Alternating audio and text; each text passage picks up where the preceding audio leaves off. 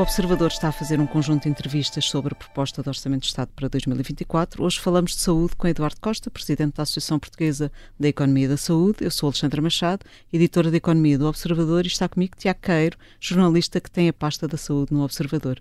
Bem-vindo, professor Eduardo Costa. Há anos que falamos, há anos falávamos muito de suborçamentação uh, na saúde.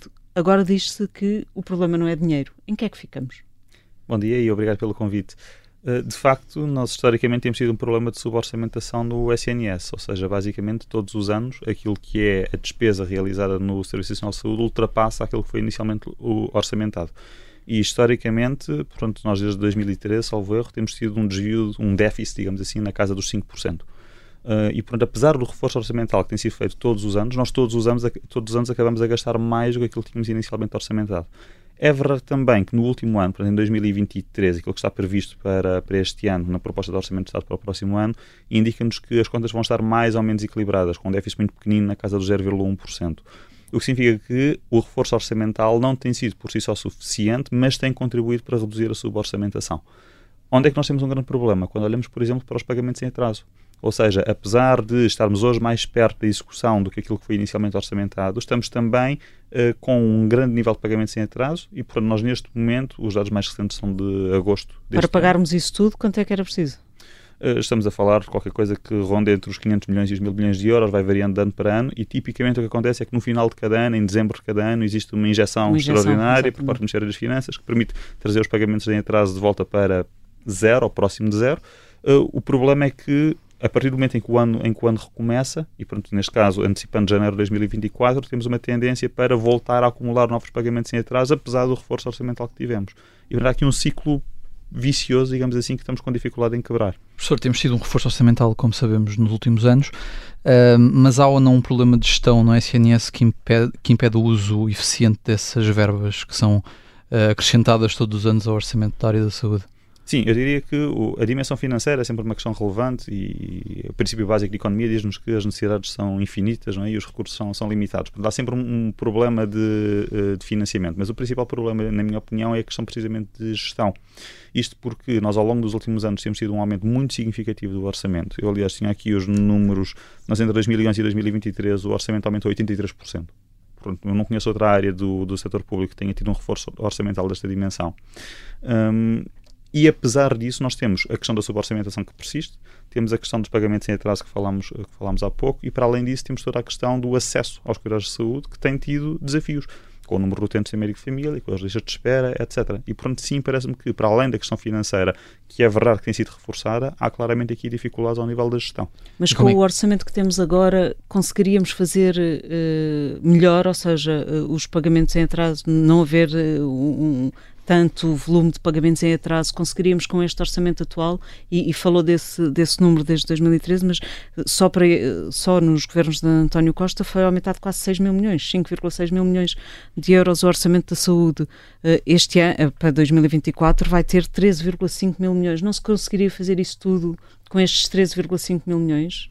Sim, nós temos sempre aqui o objetivo de tentar fazer mais com aquilo, com aquilo que temos. E eu diria que, ao nível da gestão, há passos que podem ser dados. Há uma dimensão que é a questão do bolo, digamos assim, que nós temos para, para utilizar no setor da saúde, e, e nesse aspecto temos, de facto, o maior orçamento de sempre, é verdade, quer em termos nominais, quer em termos reais, portanto, se ajustarmos para o efeito do, da evolução dos preços e da inflação. inflação mas uh, temos de facto aqui um problema que é ao nível do, da qualidade dos instrumentos de gestão. Ou seja, quais é são os incentivos que são criados através dos instrumentos de gestão que temos hoje em dia. E quando eu falo em instrumentos de gestão, estou a pensar, por exemplo, naquilo que é o grau de autonomia das administrações hospitalares, a responsabilização que essas administrações hospitalares têm e também os instrumentos de financiamento que são utilizados para o financiamento das unidades hospitalares e de saúde primários, ou seja, a chamada contratualização. Como é que os hospitais e como é que os centros de saúde recebem uh, o, o seu orçamento e que incentivos é que são criados a partir desse orçamento. E aquilo que nós vemos é que há um grande desligar entre aquilo que é o orçamento uh, e a contratualização e aquilo que depois é a atividade real do dia a dia dos hospitais. Nós tínhamos aqui exatamente essa questão para lhe colocar, que tem a ver com, com a autonomia. O Ministério da, das Finanças continua a limitar muito a autonomia dos hospitais. A meio deste ano, por exemplo, só metade tinha os planos de orçamento aprovados. Sem autonomia não pode haver boa gestão, concorda? Sim, concordo. Aliás, os planos de atividades e orçamento são uma condição essencial para que as administrações hospitalares possam efetuar aquilo que é a sua atividade de forma autónoma e depois têm que ser, obviamente, responsabilizados pelos resultados que possam ou não ter. Mas neste momento, aquilo que acontece é que muitos dos planos de atividades e orçamentos para 2023, eh, a meio do ano de 2023, ainda não tinham sido aprovados. E, portanto, eh, os planos de atividades e orçamentos eh, traduzem, por exemplo, as autorizações para contratações ao nível do, dos quadros de pessoal dos hospitais, o financiamento dos hospitais, etc. Se nós não temos esse tipo de planos aprovados a meio do ano, é muito difícil para as administrações hospitalares conseguirem trabalhar com esses, com esses valores. E para além disso, permitam-me só acrescentar, há um desvio também entre aquilo que são os valores orçamentados para os hospitais e aquilo que depois que são os gastos reais dos hospitais. Os investimentos, não é? Por exemplo, está a 20% do orçamentado neste momento, até agosto pelo menos, uh, segundo os dados da Direção-Geral do Orçamento, uh, a execução do investimento no SNS estava a 20% do que tinha sido orçamentado. Sim, uma das rubricas que eu acho que é particularmente relevante e que não tem tido muita atenção é precisamente a despesa de capital, ou seja, o, o valor que nós temos no SNS para, para investimento. Investimento, portanto, construção de novas infraestruturas, novos hospitais, etc. E, de facto, nós historicamente temos tido uma taxa de execução muito baixa Uh, na despesa de capital do, do, orçamento. Eu também tenho aqui esse, esse número porque entre 2013 e 2023 a execução da despesa de capital está nos 56%, ou seja, nós basicamente executamos metade daquilo Mas que dizemos que vamos executar. Essa, essa é uma excelente pergunta e, e eu acho que um há aqui várias, há várias explicações potenciais. Eu não sei qual, é, qual será a explicação certa. Há, obviamente, aqui uma dificuldade burocrática associada a todo o processo de contratação pública e isso explica o atraso de investimento na saúde, como explicou a dificuldade de execução de investimentos noutras áreas da, da administração pública. Uh, e, aliás, nós, agora com a questão do, do PRR, temos tido muito essa discussão uh, sobre, sobre um, a flexibilidade ou não e a capacidade que nós temos enquanto país de executar, de executar estas, verbas de, estas verbas de investimento, mas há uma outra dimensão que também é relevante, que é nós tipicamente no total, no, no total do orçamento de saúde em Portugal, nós nos últimos anos temos tido derrapagens, ou seja, gastamos mais do que aquilo que orçamentamos na despesa com pessoal, por exemplo, e depois na prática acabamos por gastar menos do que aquilo que orçamentámos na despesa com capital e portanto quando olhamos para o bolo total do orçamento não temos desvios muito significativos. Mas é, esse desvio no, no pessoal é porque é por causa das horas extra? Os desvios no pessoal não são, uh, não é óbvio uh, porque, é que, porque é que existe o desvio no, na despesa de pessoal. Se olharmos, por exemplo, para, para o ano passado, nós tínhamos um, um reforço previsto da despesa com pessoal na ordem dos 3%. Ora, tendo em consideração aquilo que era a evolução do salário mínimo, a evolução do, das carreiras uh, dos profissionais de saúde uh, e o reforço de contratações que estava previsto ser feito este ano, estes 3% orçamentados parecia de facto curto. E de facto hoje, quando olhamos para a proposta de orçamento de Estado para 2024, que nos diz também qual é que é previsão de execução para 2023, vemos que esses 3% se transformaram em 13%. E, portanto, tivemos aqui um desvio significativo na despesa com, com pessoal, o que me sugere que somos relativamente otimistas uh, quando fazemos a previsão dos gastos com pessoal. E a mesma coisa para o próximo ano, porque para o próximo ano estamos a prever 6,3% de aumento, que não me parece que seja muito compatível com aumentos na casa dos 60% para os médicos dos cuidados de saúde primários que passam para o SF tipo B, ou os 30% de dedicação plena. Eh, etc. Portanto, parece-me que os gastos com pessoal são sempre aqui uma grande fonte de pressão na execução do orçamento da, da saúde. Mas acha que é otimismo ou é outra coisa qualquer? Há sempre aqui um. Essa pergunta não, não, lhe sei responder com uma resposta eh, factual, mas é sempre, mas é sempre muito difícil fazer aqui uh, estes exercícios, estes exercícios orçamentais, e eu diria que uh, há toda uma dinâmica política associada também à forma como os orçamentos são construídos, e bem, um, eu não sei exatamente o que é que está por trás destes 6,3 de crescimento para o, próximo, para o próximo ano, o orçamento não tem esse nível de granularidade e, portanto, enquanto investigador, olhando para, olhando para esses números, nós não conseguimos uh, decompor os vários efeitos, conseguimos apenas analisar que, tendo em consideração as propostas que estão a ser anunciadas uh, e com impacto a partir de 2023, este valor parece de facto curto. Baixo. Eh, professor, ainda regressando ao tema da gestão, acha que há um déficit de qualidade dos administradores hospitalares? Eh, eu penso que nós temos principalmente um problema de falta de autonomia e falta de responsabilização por essas administrações hospitalares. Se a responsabilização pelas administrações hospitalares existir, conseguimos melhorar a gestão das mesmas, na medida em que eh, temos, obviamente, um mecanismo de seleção que permeia aqueles que têm efetivamente uma boa qualidade de gestão e penaliza aqueles que tiverem uma pior qualidade de gestão diria também que há muita assimetria na qualidade de gestão dentro do SNS, porque nós olhamos para diferentes hospitais e vemos que diferentes hospitais, e muitos deles enfrentam problemas semelhantes, né, quer a nível financeiro, quer a nível de acesso, uh, mas de facto temos hospitais que têm muito melhores resultados do que, do que outros. E isso independentemente de outras circunstâncias que possam existir, também refletem qualidades diferentes ao nível da, ao nível da gestão. E o Norte é, é, é de facto melhor que o Sul? O Norte apresenta melhores resultados que o Sul. Eu diria que isso, em parte, pode estar relacionado com a qualidade de gestão, mas em parte também está relacionado com Uh, outros fatores, nomeadamente, por exemplo, estávamos a falar ao nível da infraestrutura, uh, da despesa de capital, não é? Uh, de facto, nós temos os, os grandes hospitais do norte do país, são normalmente mais recentes, por exemplo, que os grandes hospitais de, do sul do país. sabemos que, por exemplo, e este dado parece-me particularmente relevante, no norte do país, a cobertura de utentes com médico de família é, não vou dizer total, mas perto disso. Pronto, estamos na, na, casa dos 90%, 95%. Na, eh, na zona de Lisboa, por exemplo, na zona do Alentejo ou do Algarve, estamos com taxas de cobertura muito inferiores. O facto de termos esta diferencial na taxa de coberturas por médicos de família faz com que o acesso aos cuidados de saúde primários no Norte seja muito mais fácil do que é a Sul. E também temos esta ligação potencial entre aquilo que é o acesso a cuidados de saúde primários e o acesso aos cuidados de saúde hospitalares. Ou seja, quando os cuidados de saúde primários não funcionam, as pessoas dirigem-se aos cuidados de saúde hospitalares e às urgências. Hum, existe muito esta percepção. Ora, se no Norte temos uma maior cobertura por parte dos cuidados de saúde primários, é normal que os próprios hospitais consigam funcionar de forma um bocadinho mais eficiente daquilo que funcionam no Sul. E isso não é necessariamente um problema de gestão, é um problema do sistema em si. E o Governo parece querer trazer essa, essa organização a Norte para, para Sul. Vê com bons olhos essa ideia? Sim, eu acho que há, há uma tentativa de uh, replicar algumas das boas experiências que têm sido conseguidas em vários hospitais, e vários hospitais do norte e sul do país, mas em particular no norte do país, para, uh, para outras zonas uh, do país. E, portanto, nesse aspecto têm sido apresentadas muitas medidas recentemente que podem, de facto, permitir alguma mudança positiva naquilo que são a forma como os cuidados de saúde funcionam em Portugal. Eu diria que o principal problema está relacionado com a questão dos uh, médicos de família, ou seja, uh, é difícil replicar algumas das experiências a norte do país, no sul do país, se não tivermos uma grande cobertura para médicos de família no sul do país. Por exemplo. Tem que se começar pela, pela base, não é? Há várias coisas que podem ser feitas, mas a base é certamente uma, uma delas. Um, há, um, há um exemplo de, de um projeto que tem sido bem sucedido de referenciação de utentes ou, ou, seja, em vez de atendermos os utentes nas urgências, os utentes são atendidos nos cuidados de saúde primários. Isto está a ser feito em alguns hospitais no norte do país. Isto é muito difícil ser feito, eh, por exemplo, eh, na região de Lisboa, quando temos uma grande parte da população na região de Lisboa que não tem resposta idêntica à resposta que a população do norte tem a nível dos cuidados de saúde primários. A, a, a, existência ou a criação da direção executiva do SNS traz mais vantagens ou desvantagens?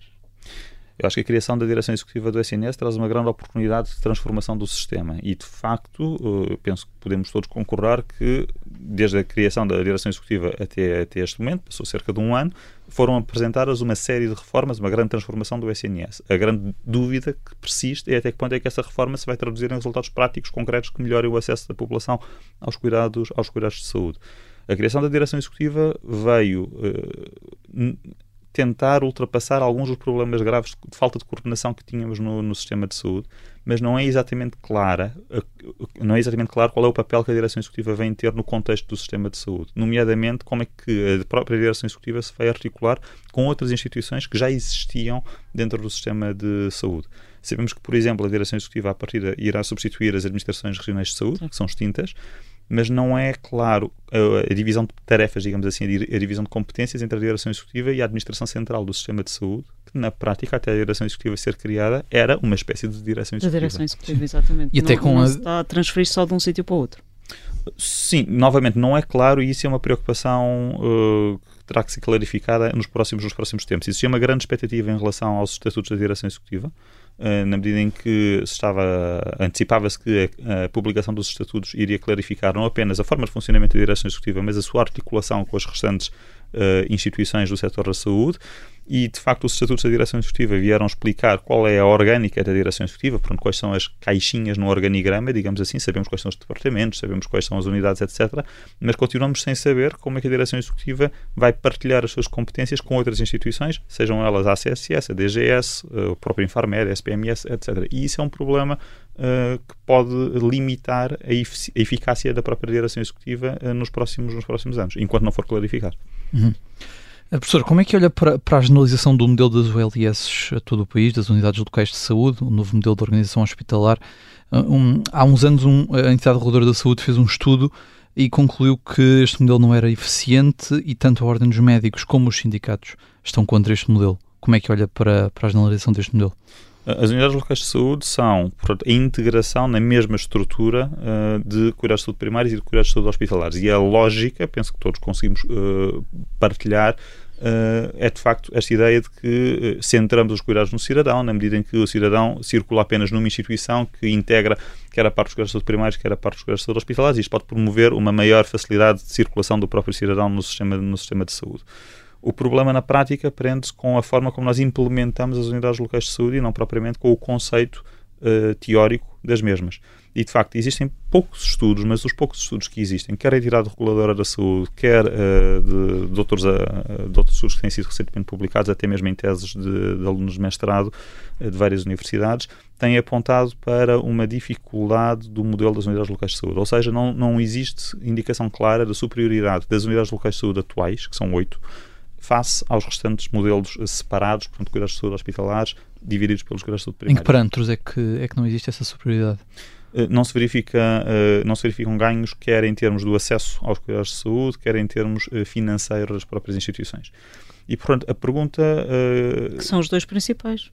Sim, sim, sim. Ou seja, na generalidade, aquilo que são os indicadores observados, não se verificam grandes mudanças nas oito unidades locais de saúde que existem face aos outros, aos outros modelos. O que levanta precisamente a pergunta sobre se devemos ou não generalizar este modelo para o restante, para o restante do território nacional. Eh, dito isto, não existe também evidência do contrário, ou seja, que as unidades locais de saúde sejam piores do que o modelo, do que o modelo atual. Mas eu diria que. Mas já não estamos em épocas de fazer experimentalismos, não é? Eu diria que a grande questão aqui é pensarmos o que é que está a correr menos bem nas unidades locais de saúde, ou o que é que falhou na integração das unidades locais de saúde, para garantir que estas próximas 30 unidades locais de saúde que vão ser criadas não, não fazem os mesmos erros que, eventualmente, as 8 unidades locais de saúde anteriores foram, uh, fizeram. E, de facto, eu diria que aqui há uma questão relevante que é tentamos perceber de que forma é que esta integração é uma integração real que se traduz em mudanças reais na forma como os cuidados são organizados, porque na prática parece que as unidades locais de saúde podem ser uma integração legal, uma integração financeira, mas não ter consequências práticas na organização dos Como se não funcionar em rede também, que é um dos problemas do, do sistema atual, não é? Sim, a questão do, do, funcionamento em rede, muitas vezes falamos sobre uh, hospitais, uh, uh, articulação entre hospitais diferentes. Aqui estamos mais a falar de uma uh, articulação entre os cuidados de saúde primários e os cuidados de saúde hospitalares, o que seria também fundamental até para resolver, por exemplo, os problemas das urgências que estávamos a mencionar, a mencionar há pouco. E diria que nós aqui temos uma, uma questão relevante que, que, tem que ser, que tem que ser considerada, que é o facto que Estamos a falar de centros de saúde que estiveram nos últimos 40 anos separados dos hospitais. E, portanto, estamos a falar de profissionais que trabalharam de forma separada, do, eh, pronto, dos profissionais dos cuidados de saúde primários, funcionaram de forma separada e trabalharam de forma separada dos profissionais dos cuidados de saúde hospitalares. Ora, é fundamental, é, é preciso termos a noção de que nós não conseguimos ultrapassar esta questão de 40 anos a trabalhar de forma separada simplesmente com uma alteração regulamentar em que na prática integramos legalmente e financeiramente uma entidade. Portanto, tem que existir um esforço ao nível das administrações hospitalares, ao nível, aliás, das novas administrações das unidades locais de saúde, que deixam de ser administrações hospitalares, para termos uma integração real dos profissionais de saúde eh, e termos novas respostas para, para os cidadãos. E, para além disso, a questão financeira parece uma questão relevante. Ou seja, a forma como nós fazemos o pagamento hoje em dia para os hospitais está relacionado com o volume de atividade dos hospitais. Portanto, o número de doentes uh, internados que o hospital tem e isso traduz-se depois uh, num financiamento agregado anual para cada um dos hospitais. Pretende-se, com a unidade local de saúde, alterar o modelo de financiamento para um modelo de financiamento per capita, ou seja, a unidade local de saúde presta serviços a uma determinada população e existe um valor pago por pessoa coberta pela unidade local de saúde, com algum ajustamento, que não é claro como é que vai ser feito, ao risco dessa população. À é carga de doença, digamos assim. Sim, ah. à carga de doença, exatamente. Uhum. Mas eh, esses modelos de ajustamento ao risco são muito complexos de serem feitos e não, não me parece neste momento que exista uma noção muito clara de qual é o nível de detalhe que esses modelos vão ter. E o grande problema é que, por um lado, isto dá um incentivo para tentar tratar o doente da forma mais barata, mais eficiente possível, o que, do ponto de, o, o que do ponto de vista financeiro faz sentido, mas é preciso que estes incentivos estejam bem definidos.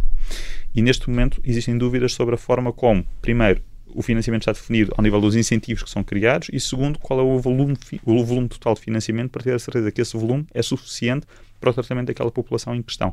E isso não está claro como é que vai ser feito para os, próximos, para os próximos anos. Já voltamos à conversa com o Eduardo Costa, ainda há muito para, para falarmos, nomeadamente sobre os profissionais de saúde. Voltamos já de seguida, até já.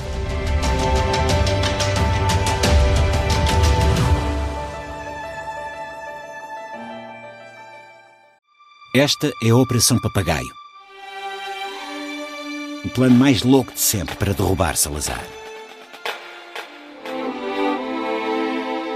Episódio 3. Nome de código: Alice. Espera, está, está a acontecer qualquer coisa! Qualquer coisa de estranho! Uma série para ouvir em seis episódios que faz parte dos Podcast Plus do Observador. Um novo episódio a cada terça-feira. Os Podcast Plus do Observador têm o apoio da Onda Automóveis.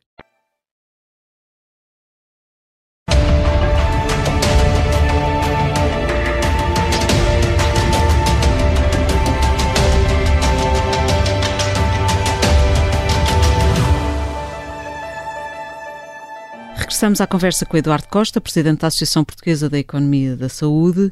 Apesar destes valores todos que já tivemos a falar eh, para, para o Serviço Nacional de Saúde e para a saúde no orçamento, há falta de médicos e os cuidados eh, de saúde estão pelas costuras. Se o problema não é dinheiro, é falta de pessoas?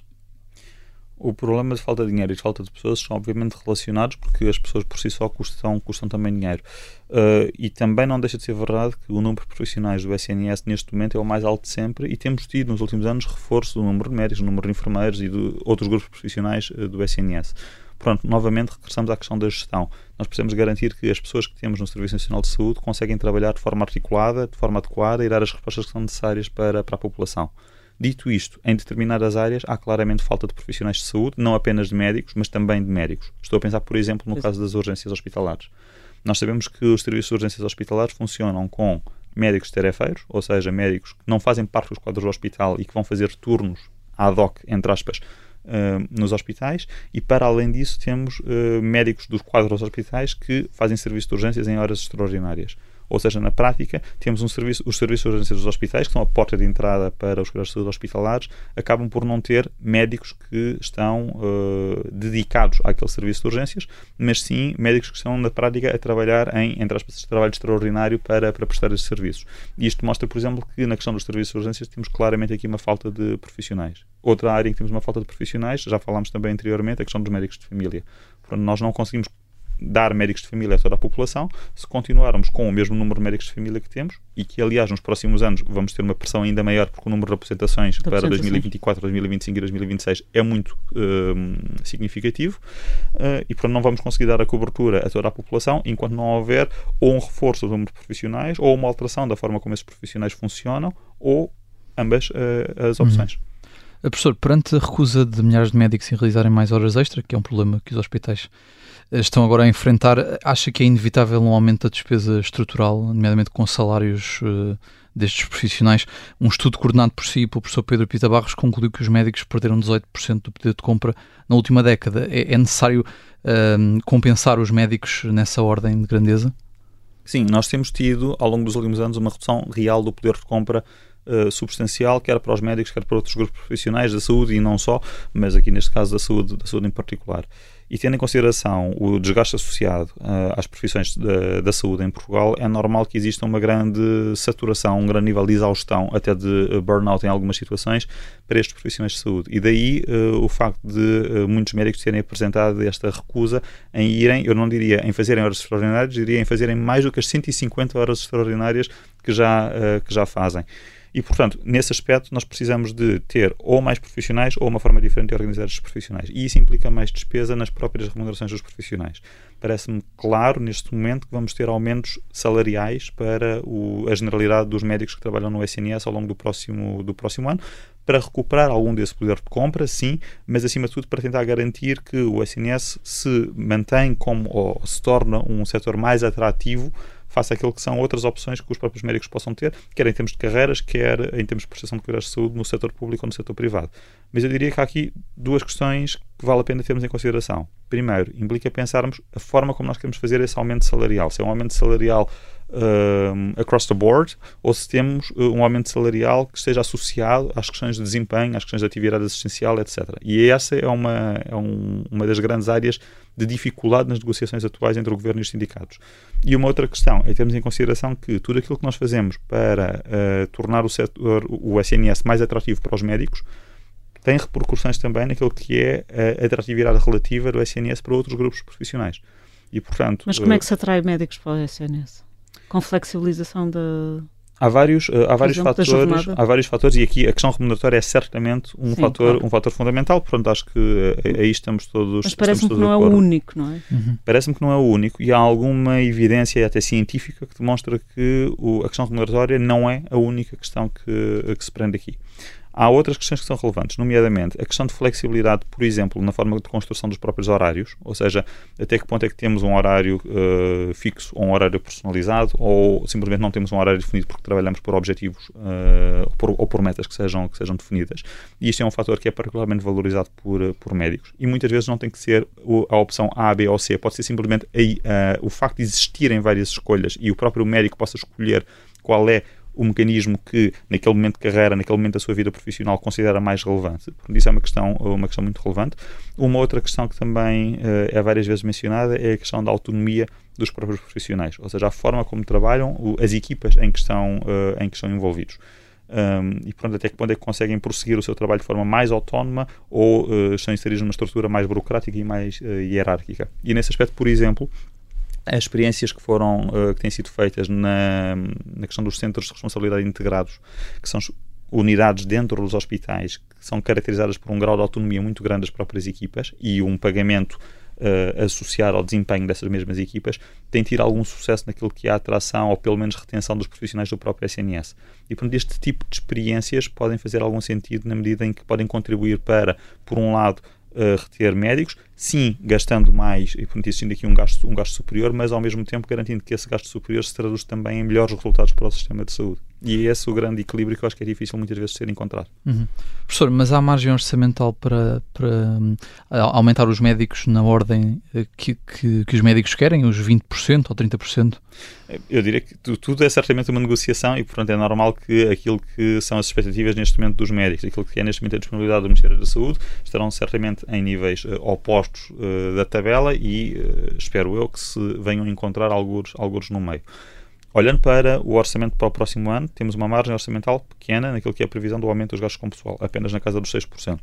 Uh, mas de qualquer forma, não me parece que seja isso que vá limitar uh, potenciais aumentos que sejam efetivamente definidos uh, com os médicos ou com outros grupos profissionais. Temos que ter a noção de que, de facto, o orçamento da saúde tem estado a subir substancialmente ao longo dos últimos anos. Não é claro para mim Uh, se este caminho é sustentável ao longo dos próximos anos, ou seja, se vamos poder continuar a aumentar e a reforçar o orçamento da saúde ao mesmo ritmo do que temos feito nos últimos anos, e portanto, se queremos gastar mais uh, com profissionais de saúde, e penso que é importante esse reforço da despesa para tentarmos garantir que os profissionais de saúde sentem que têm o seu trabalho realizado no SNS. Uh, os profissionais de saúde são a espinha dorsal do Serviço Nacional de Saúde, não, o SNS não existe sem, sem os seus profissionais. Um, mas parece-me que, para isso acontecer, temos que garantir que o sistema funciona de forma mais eficiente para garantir que temos poupanças em algum outro lado. Mas pelo menos estes 18% deviam ser recuperados, na sua opinião, ou não? Da, da perda de poder de compra? Eu diria que, tendencialmente, o poder de compra deve ser recuperado no, no Serviço Nacional de Saúde, para a generalidade dos grupos profissionais, médicos inclusive, mas não apenas, não apenas os médicos. Uh, e digo isto na medida em que, se queremos garantir que o SNS é um setor atrativo, o SNS tem que conseguir competir também em termos financeiros com outros setores, nomeadamente com o setor privado. E conseguir competir significa que, pelo menos, não existe uma quebra do poder de compra das pessoas que, uh, que lá trabalham. Mas deixa-me voltar aqui às urgências, porque eu não, não fiquei com esta ideia clara sobre o que é que se poderia propor. As urgências deviam ter preferencialmente médicos dedicados, para não haver esse rodízio, digamos assim? Há várias opções que podem ser discutidas e eu diria que, acima de tudo, isto é uma decisão política, não uma decisão técnica. Mas, do ponto de vista técnico, há várias hipóteses que podem ser, que podem ser uh, pensadas. Um, um, uma das questões é precisamente a ideia de termos equipas dedicadas aos serviços de urgência, ou seja, tratar o serviço de urgências como tratamos um serviço de ortopedia, ou um serviço de cardiologia, ou um serviço de medicina interna, em que temos uma equipa uh, fixa. Alguns hospitais em Portugal já têm equipas fixas, uh, ou seja, alguns hospitais em Portugal já têm, o serviço de urgência normalmente tem uma equipa de medicina e uma equipa de cirurgia. Normalmente, alguns hospitais já têm uma equipa de medicina ou uma equipa de cirurgia fixa, com médicos do quadro. Hospitais que é privados? Não, não, hospitais públicos, públicos. do SNS, hum. sim. Uh, e há resultados disso ou não? Ainda... Eu não conheço nenhum estudo sobre isso, okay. seria muito interessante uh, olhar, para, olhar para essas questões e tentar perceber, uh, do ponto de vista dos resultados, se existe alguma questão. Em Braga, e... creio que esse modelo é eficiente, tem sido eficiente. Sim, eu diria que para, mesmo para além da questão do ponto de vista uh, financeiro ou do ponto de vista dos resultados ao nível da qualidade do, dos próprios doentes, há certamente um benefício que é o planeamento. Ou seja, nós tivemos, por exemplo, no verão deste ano ou no verão do ano passado, grandes dificuldades no preenchimento das escalas uh, do, serviço, de, do serviço de urgências, em particular na ginecologia e obstetrícia. Se nós tivermos uma equipa fixa, é muito mais fácil preencher essas escalas do que se tivermos que andar à procura de médicos que consigam fazer um turno aqui ou um turno ali. Portanto, isso é uma, isso é uma opção. Uma outra opção está também relacionada, por exemplo, com a criação da chamada especialidade em medicina de urgência pode, pode, formar médicos que sejam especialistas em medicina de urgência que pronto, vão alimentar essas próprias equipas. Especialidade essa que foi uh, recentemente. Uh, foi recusada pela ordem, a criação foi recusada pela Ordem dos Médicos. Sim, não vai, ser, não vai ser criada tão, tão cedo. Sim, tão cedo não vai ser criada e mesmo sendo criada uh, tão cedo quanto isso, depois ainda precisaríamos de esperar uns 4 ou 5 anos até que esses médicos ficassem efetivamente formados e pudessem chegar uh, aos serviços. Portanto, é sempre uma, uma perspectiva a mais longo prazo. Eu diria que o fundamental na gestão dos serviços de urgências é, uh, isto passa-se fora do hospital, é garantir a articulação com os cuidados de saúde primários para tentar evitar que as pessoas recorram aos serviços de urgências. E nós aqui não podemos colocar o ónus nas pessoas, ou seja, o cidadão quando recorre ao serviço de urgências não recorre ao serviço de urgências porque tem prazer em esperar uh, várias horas na, numa cadeira na sala de espera do Hospital Santa Maria. Uh, um cidadão recorre ao serviço de urgências porque não encontra no Serviço Nacional de Saúde outra resposta para, para a questão que, uh, que tem. E, portanto, neste momento, eu diria que temos várias, e falamos muitas vezes disto, é? do número de pulseiras verdes ou amarelas no serviço de urgências, que seriam casos que, à partida, poderiam tendencialmente ser resolvidos fora do serviço de urgências. Mas, primeiro, o cidadão, no momento em que se sente mal, não sabe se tem uma pulseira amarela uma pulseira, ou uma pulseira verde. Nós não somos treinados para fazer triagem de nós próprios. E, em segundo lugar, precisamos de garantir que esse cidadão sabe que existe uma, uma determinada resposta que em grande, na grande maioria do país, neste momento, não existe, ao nível dos cuidados de saúde primários, para ter uh, uma resposta efetiva e atempada nos cuidados de saúde primários e evitar o seu recurso aos cuidados de saúde hospitalar. E a saúde 24 não é o, a solução para todos os problemas, não é? A saúde é essa 24, triagem. Eu acho que uh, o, próprio, a própria pandemia acabou por alavancar muito aquilo que tem sido a utilização da, da linha de saúde 24 e eu acho que tem uma, uma utilidade muito grande naquilo que, naquilo que diz respeito ao encaminhamento dos doentes dentro do sistema de saúde. O problema é que, se nós não tivermos centros de saúde abertos, ou se não tivermos centros de saúde com capacidade resolutiva, ou seja, por exemplo, com uma máquina de raio-x ou com a capacidade de fazer umas análises clínicas, aí, nessa circunstância, na ausência dessas respostas, a linha de saúde 24 irá encaminhar o doente à mesma para um serviço de urgências eventualmente. Uh, e aliás, há um estudo que já tem alguns anos, não é, não é assim tão recente quanto isso, não sei se eventualmente as coisas mudaram entretanto, mas que mostra que os doentes, uh, salvo erro no Hospital de São João, no Porto, os doentes que chegam ao Hospital de São João, que vão pelo seu próprio pé sem terem falado com a linha de saúde 24 e que são pulseiras verdes ou amarelas, estão mais ou menos na mesma proporção que os doentes que foram encaminhados pela própria linha de saúde 24 e que tinham pulseiras verdes ou amarelas. Portanto, a linha Saúde 24 funciona enquanto ponto de contacto do serviço, do serviço de saúde, funciona enquanto encaminhamento, até por exemplo, para serviços de urgência que sejam menos uh, pressionados no, no, momento em que, em que o utente contacta, mas não conseguem uh, evitar o encaminhamento para os serviços de urgência se não existir uma resposta no, nos cuidados de saúde primários. Até porque depois de correr mal ficam com o ónus de, de corre mal, não é? Algum, diagnóstico, sempre, algum pré-diagnóstico muita... mal feito, não é? Sim, Ou seja, referenciam para o hospital em excesso. Há uma referenciação em excesso por parte da linha de saúde 24, é isso que está a dizer? Eu diria que enquanto nós tivemos um número muito elevado de pulseiras verdes ou amarelas nos cuidados hospitalares, temos claramente uma referenciação em excesso. A questão, eu não, eu não digo é que essa referenciação seja errada, ou seja, do ponto pois, de vista na dúvida envia-se o... se não existirem respostas uh, noutra ponta do, do sistema de saúde, a linha de, do SNS 24 faz aquilo que tem a fazer, que é reencaminhar os utentes para a porta uh, que está aberta, que neste momento é a porta dos serviços de urgência. E, portanto, eu diria que grande parte do trabalho para resolver o problema dos serviços de urgência tem que ser feita fora do serviço de urgências, em garantir que os cuidados de saúde primários têm mais capacidade para tratar de doença aguda não emergente de, uh, dos doentes. E isso uh, não sei se está neste momento a ser feito. Sei que o PRR prevê um grande investimento ao nível do reforço dos meios dos próprios cuidados de saúde primários e no passado já tivemos algumas experiências, os chamados SAPs e os chamados SACs. O que, era os, eh, na prática acabava por, eh, por serem respostas dentro dos cuidados primários, eh, fora de horas, não era propriamente um serviço e foram de acabando.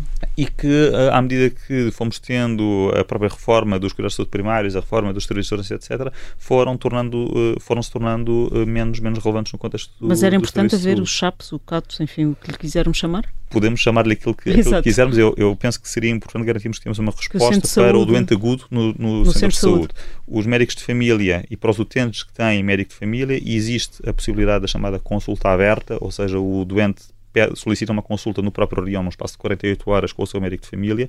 Uh, mas de facto temos um grande problema porque temos uh, 1,7 milhões de doentes sem médico, sem médico de, família, de família, e portanto sem possibilidade de ter esse tipo de respostas de forma fácil.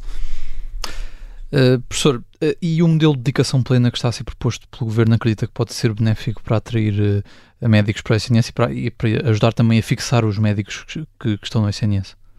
Eu diria que a questão do modelo de dedicação plena ainda carece de explicações adicionais para percebermos exatamente qual é a proposta que está, que está em cima da mesa.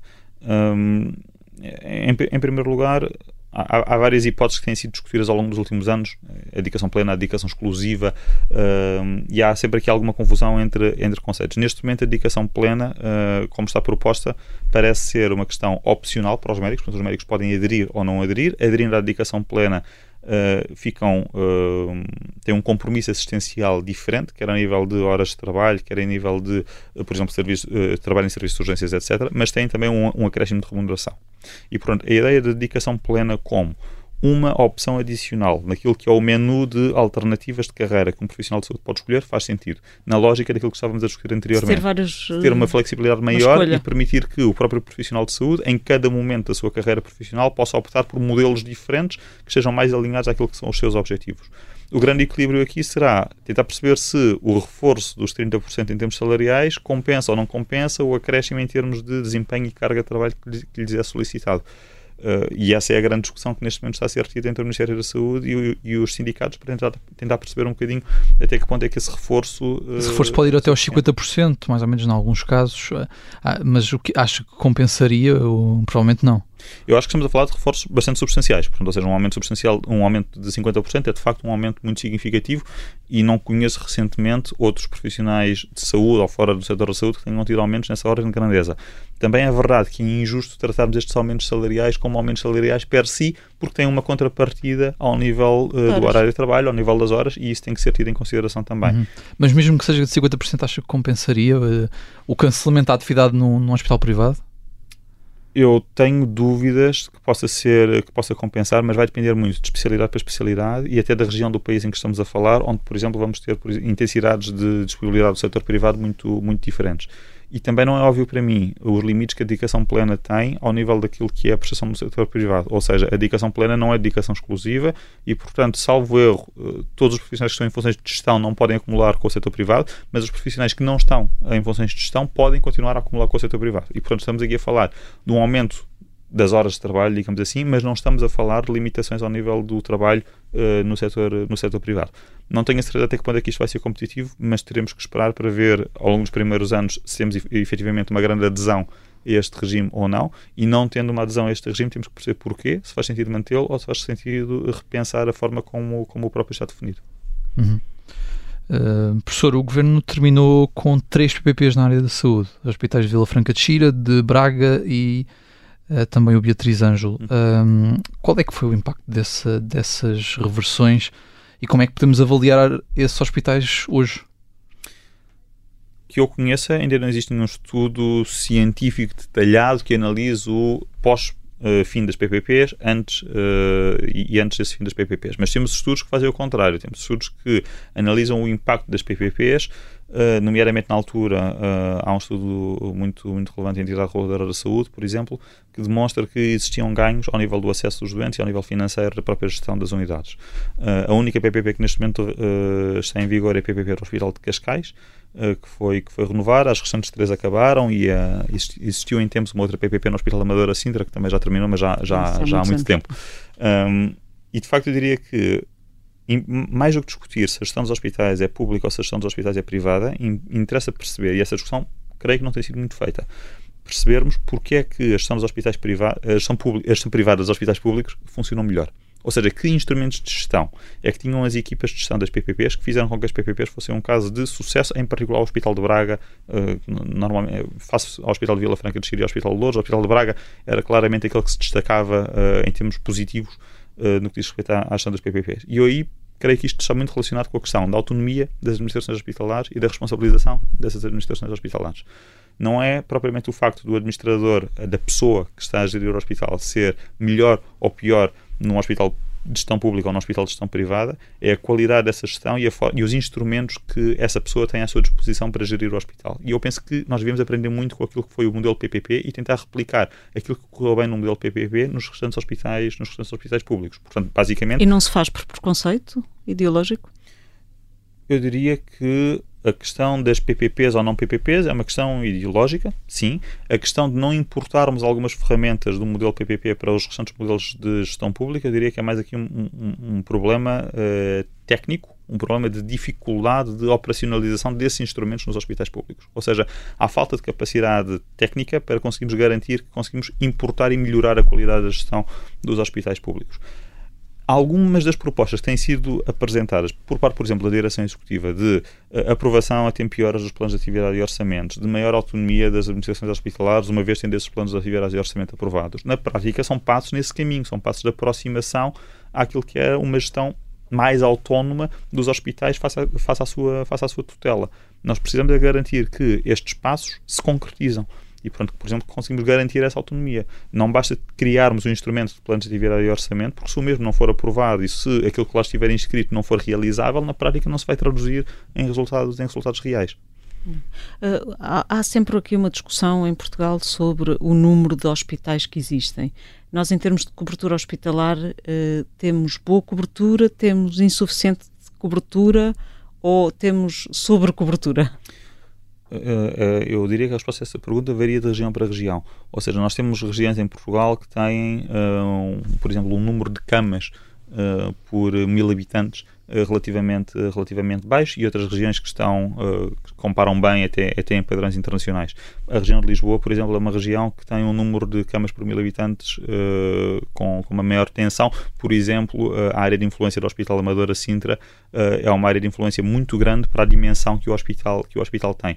Eh, isto depois na prática acaba-se também por traduzir e acaba por explicar alguma da pressão que nós próprios acabamos por observar de forma empírica uh, em, alguns, uh, em alguns dos hospitais. E pronto, sim, temos um problema uh, em algumas zonas específicas no que diz respeito à cobertura, à cobertura hospitalar, mas de facto eu diria que, e isto tem que ser uma estratégia de longo prazo, mas o, o grande foco do sistema tem que ser em evitar que os doentes cheguem ao hospital, portanto, tirar os doentes do sistema isto passa, obviamente, por toda a discussão da prevenção que estamos aqui, uh, que nos está a passar ao lado aqui da nossa discussão, mas que é, obviamente, muito relevante, portanto, garantir que a nossa população é uma população mais saudável para precisar de menos cuidados de saúde e, por outro lado, garantir que, independentemente da questão da, da prevenção, que temos uma resposta nos cuidados de saúde primários, porque é o ponto mais próximo do cidadão e é o ponto, do ponto de vista financeiro também, é o ponto mais barato para tratar, para tratar os doentes.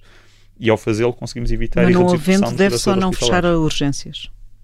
Algumas urgências. Eu diria que a questão do fecho das urgências se prende com uma outra dimensão, ou seja, não se prende com o facto de existir excesso de resposta ou falta de resposta, prende-se com o facto de não existir capacidade em termos de recursos humanos para garantir que aquelas urgências estejam neste momento abertas. Ou seja, eu não creio que neste momento em Portugal exista um excesso de uh, urgências. A razão pela qual temos tido várias urgências a encerrar, até de forma rotativa, etc., está relacionado com o facto de termos tido uh, grande dificuldade em assegurar as escalas dos hospitais e, portanto, tomou-se a opção de, em vez de termos hospitais a fecharem de forma aleatória e abrupta, uh, vamos fazer um horário que permita, vamos fazer um calendário que permita, na prática, planear o encerramento destas urgências para garantir que o cidadão consegue antecipar que essas, essas urgências vão, ser, vão estar encerradas. Portanto, parece-me, uh, não me parece o cenário ideal, mas parece-me melhor do que o cenário que tivemos no verão de há dois anos, de urgências que, do dia para a noite encerravam, encerravam portas e o cidadão não sabia onde se, onde se dirigir. Dito isto, uh, pronto, no geral, não me parece que tenhamos serviços de urgências uh, a mais no, no país. É normal que em horas de menor procura, em períodos de menor procura, não me choca que, por exemplo, na área metropolitana de Lisboa, se faça o mesmo que já se faz na área metropolitana do Porto há, algum, há alguns anos, que é o esquema de urgências rotativas. De algumas especialidades, especialidades gastroenterologia, oftalmologia, etc. Garantir que, basicamente, que existe uma partilha de recursos, aí sim uma verdadeira partilha de recursos entre hospitais e profissionais de vários hospitais que prestam serviço de urgências noutros hospitais, para garantir que, uh, em períodos de menor procura, precisamos de um menor número de recursos disponíveis no, no sistema de saúde. Mas isso não significa que tenhamos urgências em excesso uh, no, no país. Deixa-me só voltar aqui um bocadinho atrás. Uh, relativamente, gostava de lhe fazer uma pergunta sobre as horas extra do, no SNS, uh, que custam mais de 200 milhões e no orçamento para 2024 até penso que está em 300 milhões e mais. Um, não seria mais eficiente então contratar-se os tais médicos para se diminuir este volume de horas extraordinárias? Um médico por ano custará muito menos do que aumentar-se ou sobrecarregar-se com horas extraordinárias os já existentes. Ou são os médicos que querem fazer as horas extraordinárias? Eu, eu, vi umas contas recentemente, não fui eu a fazê-las, mas que, salvo erro, o volume de horas extraordinárias daria para contratar qualquer coisa como mais de 2 mil, uh, mais de 2 mil médicos. Um, eu diria que sobre as horas extraordinárias temos que fazer uh, uma distinção sobre a razão pelas quais as horas extraordinárias existem. Ou seja, uma coisa é nós temos um pico de atividade, por exemplo, período de gripes, ou uh, alguma outra questão que possa criar pressão adicional num hospital e precisamos ter horas extraordinárias para fazer face a esse pico de atividade. Temos uma outra situação em que temos uma quebra rápida da oferta, ou seja, eu não estava à espera, mas houve um conjunto de profissionais que ficaram doentes, que deixaram de prestar serviço, e eu preciso de ter horas extraordinárias para compensar a ausência desses profissionais. E nestes dois casos, as horas extraordinárias fazem sentido e são um bom instrumento de gestão. Portanto, ou seja, nós não devemos contratar médicos uh, por si só, só para face às horas extraordinárias. O problema das horas extraordinárias prende-se quando são utilizadas de forma recorrente para suprir necessidades constantes do sistema de saúde. E isto verifica-se é novamente muito acontecido. no serviço de urgências. E aí as horas extraordinárias acabam por sair mais caro uh, e, e, é menos estável do que aquilo que seria a contratação de profissionais de saúde. Uh, eu diria que para resolver isto, devíamos ter, para essa parte das horas extraordinárias, que não onde corresponder aos 200 ou 300 milhões de horas extraordinárias, eu não sei exatamente qual é a parte desses 200 ou 300 milhões uh, que, de que estamos a falar, precisaríamos de contratar mais médicos e ou aumentar a remuneração desses médicos para garantir até que os conseguimos, que os conseguimos contratar. É preciso conseguirmos contratar também, não é? É preciso, é preciso conseguirmos contratá-los, exatamente. Essa é a grande dificuldade. Não, não basta dizermos que vamos querer contratar mais 20 mil médicos para o SNS se não os conseguirmos uh, contratar ainda que seja verdade que temos hoje mais profissionais de saúde, médicos inclusive, do que aquilo que tínhamos antes, também é verdade que em determinadas especialidades e em determinadas regiões temos tido dificuldade em preencher, em preencher as vagas. Por exemplo, na medicina geral e familiar, as vagas uh, na zona de Lisboa, uh, muitas delas ficam por preencher, em particular naquilo que são uh, os CSPs, os centros de saúde clássicos, que não têm o incentivo uh, os incentivos financeiros uh, que na prática permitem aumentar substancialmente o salário, o salário do médico. Agora até há discussão se temos mais médicos ou não do que a média da OCDE, não é? Uh, tem visto essa discussão agora se, Sim, se nós, aqueles números são nós, verdadeiros médicos no ativo ou não? Nós quando comparamos, nós temos um problema uh, grave do ponto de vista estatístico que é quando comparamos uh, internacionalmente o nosso número de médicos com o número de médicos da OCDE, somos o país da OCDE com mais médicos per capita. o que levanta automaticamente a conclusão de que temos excesso de médicos, não temos a falta de médicos no, no país temos um problema porque o número português, ao contrário daquilo que outros países fazem quando reportam esta estatística ao CDE, indica todos os médicos, salvo erro, que têm célula ativa na ordem dos médicos. Isto significa médicos que podem já estar reformados ou médicos que não estão a exercer medicina. Uh, podem estar noutras funções, podem estar em funções de gestão, podem estar na política, podem estar numa outra carreira qualquer. Exatamente. E, portanto, uh, na prática, estima-se que possa existir um desvio de 30%, ou seja, possa existir uma subestimação em 30% desse valor, mas nunca vamos conseguir saber exatamente qual é esse valor, a não ser que se formos somar exatamente todos os médicos que estão no SNS, mais todos os médicos que estão no setor privado. Só que aí qual é o problema? Temos muitos médicos que estão no SNS e que estão no setor privado e por isso temos que ajustar para esta dupla contagem, mas não temos dados que nos permitam identificar qual é o profissional que está num lado e qual é o profissional que está no outro. Aliás, menos de metade do, dos médicos inscritos na ordem trabalham no SNS. Uh, sim, não tenho, não tenho a certeza do número, é possível. Mas é cerca de metade. É possível, O que indica que de facto não temos falta de médicos, temos é falta de médicos no SNS, concorda? Sim, mas diria, diria mais do que isso. Diria que temos uh, parte dos médicos que estão na ordem dos médicos que estão no SNS, temos parte dos médicos que estão na ordem dos médicos que estão no setor privado, temos parte dos médicos que estão no SNS e que vão estar no setor privado, mas temos uma parte dos médicos que estão na lista da ordem dos médicos que não são, que não estão a exercer medicina. Uh, e essa parte também tem que ser descontada e nós não sabemos qual é, qual é o volume dessa, uh, dessa parte. E portanto há aqui uma, uma questão difícil uh, sobre a evolução daquilo que é o número de profissionais no setor público. Isso nós sabemos exatamente quantos médicos temos no setor público, mas não sabemos quantos médicos temos no setor privado, nem quantos médicos estão a acumular o setor público com o setor privado. Um, eu, por acaso tenho estado a trabalhar nesse, nesses números uh, recentemente e utilizando, por exemplo, aquilo que são a base dos quadros pessoal na prática é o registro de uh, todos os funcionários que existem no setor privado, com contrato de trabalho no setor privado, aquilo que vemos é um aumento substancial no número de profissionais, de, no número de médicos com contrato a full-time no setor privado, ao longo dos últimos anos. Mas o problema é que temos muitos médicos que trabalham no setor privado que trabalham em regime de, por exemplo, prestação de serviços, ou seja, uh, por recibos. E esses médicos não nos vão aparecer nestas estatísticas. E, portanto, é muito difícil para nós saber exatamente quantos médicos é que estão no público, no privado e no público e no privado em simultâneo.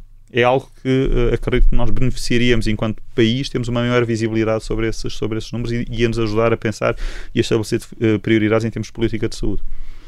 Eduardo Costa, obrigada por ter vindo. Esta foi mais uma conversa sobre o Orçamento do Estado para 2024, desta vez sobre saúde. Obrigada. Obrigado. obrigado.